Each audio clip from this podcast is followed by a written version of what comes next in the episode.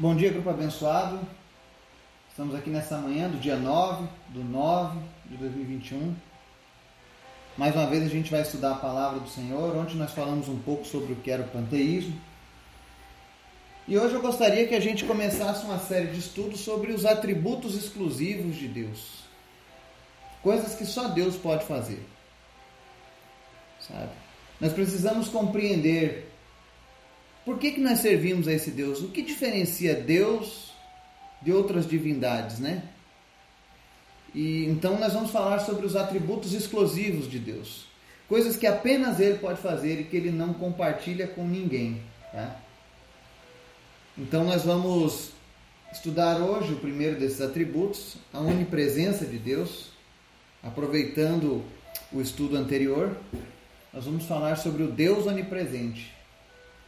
Então peço que você não perca essa série de estudos, que eu creio que vai ser edificante, vai te dar embasamento teológico acerca desses atributos divinos. E também vai melhorar a sua fé em Deus, porque você vai conhecer coisas que o diferenciam. Por que, que devemos orar apenas a Deus, né? Então fica ligado nos estudos que teremos a partir de hoje sobre esse assunto. Se você tiver alguma dúvida, você pode me procurar no meu privado, pode enviar mensagens, pode mandar mensagens pelo nosso perfil do Facebook, ou pelo WhatsApp, ou pelo meu e-mail, vargaslirio.gmail.com. O que eu puder responder, farei com o maior prazer. Amém? Então, baseado nesses estudos, nós teremos hoje uma visão ampla sobre esse poder de Deus. Mas antes a gente começar o nosso estudo, eu quero te convidar para você orar, interceder. Quero relatar aqui, ontem nós tivemos um culto de ação de graças na casa da Dona Maricele, a mesma senhora a qual nós temos pedido apoio financeiro aqui no grupo, apoio de orações, tá? Foi muito bom, foi uma bênção. Duas pessoas receberam naquela noite Jesus como seu Senhor e Salvador Podemos conhecer um pouco mais da família, os seus problemas, apresentamos diante de Deus e aquilo que está no nosso alcance nós faremos para ajudá-los, né? Esse é o nosso papel. Não lançar fora ninguém que é colocado em nosso caminho. Porque nós cremos que Deus tem propósito na vida de cada uma dessas pessoas, amém? Assim como Deus tem propósito na vida de vocês. Obrigado por, por vocês que têm ajudado, contribuído. Eu sei o quanto isso é difícil nesses dias, mas Deus tem levantado pessoas e eu sou grato a Ele por isso. Vamos orar? Obrigado, Jesus, porque Tu és bom, Tu és sempre maravilhoso, Tu és digno de honra, glória e louvor. Nós te apresentamos as nossas vidas, o nosso dia, tudo que venhamos a fazer, que seja dirigido por Ti, de acordo com a Tua vontade. Espírito Santo de Deus, Sinta-se à vontade para agir e operar em nosso meio, nos nossos corações, na nossa mente, nos trazendo entendimento da tua palavra, transformando os nossos caminhos. Nós te apresentamos cada pessoa deste grupo, cada pessoa que nos ouve nesse dia. Pedimos que o Senhor visite essa pessoa em todas as suas necessidades. Aquilo que tem trazido angústia, ansiedade, medo, depressão, em nome de Jesus, que o Senhor venha trazer alegria nós repreendemos todo o mal contra a vida das pessoas nesse momento que nos ouvem e declaramos que o Senhor é o nosso Deus, Pai. E nós estamos debaixo da tua proteção e do teu cuidado. Que isso seja sempre uma verdade nas nossas vidas. Alcança agora, Deus, cada vida que está nos ouvindo, trazendo libertação, cura e salvação. Visita os enfermos nessa manhã, seja qual for a doença, tu és o Deus que pode todas as coisas. Traz a tua cura Traz a tua restauração na vida dessas pessoas, Pai. Te apresento em especial a vida do Laurindo. Nós não sabemos os teus planos, os teus propósitos, mas nós oramos uma coisa ao Senhor: que haja salvação na vida do Laurindo. Que ele possa ter um tempo contigo, Deus. Que ele possa te conhecer como único e suficiente Salvador. Nós pedimos agora, nesse momento, Espírito Santo, visita o Laurindo, trazendo cura, trazendo restauração, mas especialmente, Deus, o mais importante, certeza de salvação sobre sua vida. Revela a tua palavra ao coração dele, Espírito Santo. Em nome de Jesus. Nós te apresentamos cada pessoa que está com um familiar agora passando por uma dificuldade na área de saúde. Pedimos, fortalece essas pessoas agora, Pai. Nos ensina. Que nós possamos buscar sempre refúgio em Ti, Pai, e confiar que a Tua vontade é boa, perfeita e agradável, como diz na Tua palavra. Eu peço nessa hora também, Espírito Santo de Deus, que o Senhor vá quebrando agora e derrubando todas as fortalezas criadas em nossa mente, sofismos, falsas ideias que foram alicerçadas ao longo de anos, que elas possam cair por terra nessa manhã. E que a tua palavra prevaleça nas nossas vidas, em nome de Jesus. Amém e amém.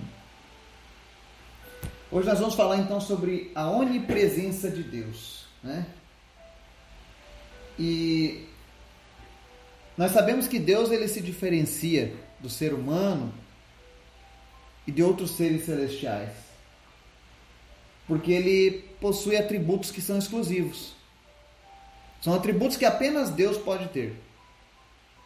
Algumas vezes o homem tem uma necessidade de compartilhar esses atributos, né? Mas a verdade é que apenas Deus tem esses atributos. Nós vamos começar falando hoje sobre a onipresença, né? O que é a onipresença? A onipresença significa que Deus pode estar presente em todos os lugares ao mesmo tempo. Ou seja, a presença da glória do Senhor, ela está em todos os lugares. Nada pode se ocultar dela. O Salmo 89 diz o seguinte, nos versos 6 a 8: Pois quem nos céus poderá comparar-se ao Senhor? Quem está entre os seres celestiais, quem entre os seres celestiais assemelha-se ao Senhor? Na Assembleia dos Santos, Deus é temível mais do que todos os que o rodeiam. Ó Senhor, Deus dos exércitos, quem é semelhante a ti? És poderoso Senhor envolto em tua fidelidade. Ou seja, a narrativa bíblica já começa dizendo que ninguém pode se comparar a Deus, ao nosso Senhor. E que entre os seres celestiais, ninguém se assemelha a Ele. É interessante que no verso 8, quando tem essa frase assim, Ó Senhor Deus do exército, quem é semelhante a ti? Esse quem é semelhante a ti, na verdade, é o mesmo significado da palavra Miguel, do arcanjo Miguel. O arcanjo Miguel ele foi criado, ele foi enviado como resposta quando Satanás almejava a ideia do trono de Deus, de ser adorado como Deus. Então Deus oferece um anjo de guerra com a narrativa quem é semelhante a ti, ou seja, quem pode ser semelhante a Deus? Ninguém. Ele é soberano e ele é poderoso. E esse atributo que Deus possui da onipresença, de estar presente em todos os lugares, é algo que é exclusivo dele. No Salmo 139, dos 7 ao 10, ele fala um pouco mais dessa onipresença. Ele diz assim: ó, Para onde me ausentarei do teu espírito? Para onde fugirei da tua face? Se subo aos céus, lá estás. Se faço a minha cama no mais profundo abismo, lá estás também. Se tomo as asas da alvorada e me detenho nos confins dos mares, ainda lá me haverá de guiar a tua mão e a tua destra me susterá. Ou seja, não existe algum lugar onde você possa fugir da presença de Deus. Ele está em todos os lugares. Já dizia o salmista que não existe lugar onde nós possamos nos esconder de Deus. Agora, é interessante que a palavra de Deus diz aqui também em Jeremias 23, 23 ao 24. Acaso sou Deus apenas de perto, diz o Senhor, e não também de longe? Ocultar-se-ia alguém em esconderijos, de modo que eu não o veja? Diz o Senhor. Porventura não encho eu os céus e a terra? Diz o Senhor. Ou seja, nada está despercebido aos olhos de Deus. Nada que está acontecendo agora nesse momento no mundo está sendo passado despercebido por Deus. Tenha toda certeza que, ainda que ele não esteja presente fisicamente, o seu espírito está presente nesses lugares. Ontem eu falei sobre o panteísmo. Porque as pessoas tinham a concepção de que o fato de Deus estar presente em todos os lugares significa que Deus é todas as coisas, e não é. Ele apenas criou. mas ele está abrangendo toda a sua criação. Agora, uma coisa que é interessante, e eu vou trazer isso agora para o entendimento popular. Nós vemos muitas vezes as pessoas clamando a outros deuses, clamando ajuda a outros seres, entidades, né? Por exemplo, uma pessoa aqui no Brasil, ela tem um padroeiro, uma pessoa lá na Itália, uma pessoa na África, cada um tem. E as pessoas fazem os seus clamores aos seus deuses, né? E Isaías 42 diz assim, ó, verso 8: Eu sou o Senhor, este é o meu nome. Não darei a outro a minha glória, nem a imagens o meu louvor. Deus, no livro de Isaías 42, ele deixa bem claro que o seu atributo, suas, suas capacidades exclusivas, não podem ser compartilhadas com outros. Ele não entrega a sua glória para outros. Então, por exemplo, apenas Deus pode estar presente em todos os lugares. Ainda que houvessem outros deuses, o que a Bíblia diz que não existem, ainda que houvessem outros deuses, tá? Seria impossível para esses deuses estarem em todos os lugares, atendendo todas as demandas que as pessoas pedem a eles. Porque o, o poder de estar presente em todos os lugares é exclusivo de Deus. E Deus vai muito mais além aqui. Ele disse: Olha, eu não dou a imagens o meu louvor. Muitas vezes esses deuses são representados por imagens. E aí as pessoas vão lá diante daquela imagem, ó, oh, imagem, me ajude, né? Atenda o meu clamor nesse momento de dificuldade, né?